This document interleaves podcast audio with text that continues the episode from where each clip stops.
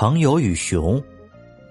两个平常非常要好的朋友一起上路，途中突然遇到一头大熊，其中一个立刻闪电般的爬上了树，躲了起来，而另一个眼见逃生无望，便灵机一动，躺在地上，紧紧的屏住呼吸，假装死了。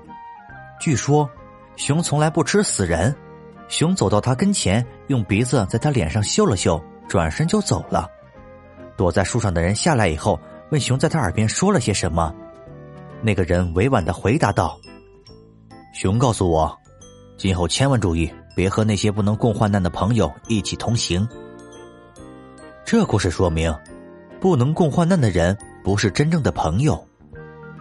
牛栏里的鹿，一只鹿被猎狗追赶得很急，跑进一个农家院子里，恐惧不安的混在牛群里躲了起来。一只牛好意的告诫他：“喂，不幸的家伙，你为什么要这样做？你将自己交到敌人手中，这不是自投罗网吗？”鹿回答说：“朋友，只要你允许我躲在这里，我便找机会逃出去。”到了傍晚，牧人来喂牲口，他们并未发现鹿。管家和几个长工经过牛栏时，也没注意到牛栏里有鹿。鹿庆幸自己很安全。便向那头好意劝告他的牛表示衷心的感谢。另一头牛说：“我们固然想保护你，但你现在还不能完全放心。另外，还有一个人要经过牛栏，他对于一切都十分留心。只要他经过以后，你的性命就有了保证。”这时，主人进来了，一边埋怨牛饲料分配的不好，一边走到草架旁边大声说道：“怎么搞的？只有这么一点点草料？”牛栏垫的草也不够一半，这些懒虫连蜘蛛网也没有打扫。当他在牛栏里走来走去检查每样东西时，发现鹿角露出在草料上面，便叫来人捉住这只鹿，把它杀掉。这是说，在逃避一种危险时，不要忽略另外一种危险。烧炭人与瀑布人。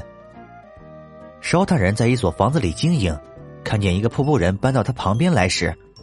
满怀高兴的走过去，劝与他同住，并解释这样彼此更亲密、更方便，还更省钱。瀑布人却说：“也许你说的是真话，但不能完全办到，因为凡我所漂白的，都将被你弄黑。”这故事说明，不同类的人难以相处。狮子、驴子与狐狸，狮子和驴子与狐狸商量好一起联合去打猎，他们捕获了许多野兽。狮子命令驴子把猎物分一分，驴子平分成三份，请狮子自己挑选。狮子勃然大怒，扑过去把驴子吃掉。狮子又命令狐狸来分，狐狸把所有的猎物堆在一起，仅留给自己一点点，然后请狮子来拿。狮子问他是谁教他这样分的，狐狸回答道：“是驴子的不幸。”这故事说明不同类的人难相处。驴子和小狗。有人养着一只狗和一头驴子，主人常同狗一起嬉戏。有一天，他外出吃饭，带回一些食物，扔给狗，狗高兴的摇尾巴迎了上去，驴子非常羡慕，也蹦蹦跳跳跑了过去，结果踢了主人一脚。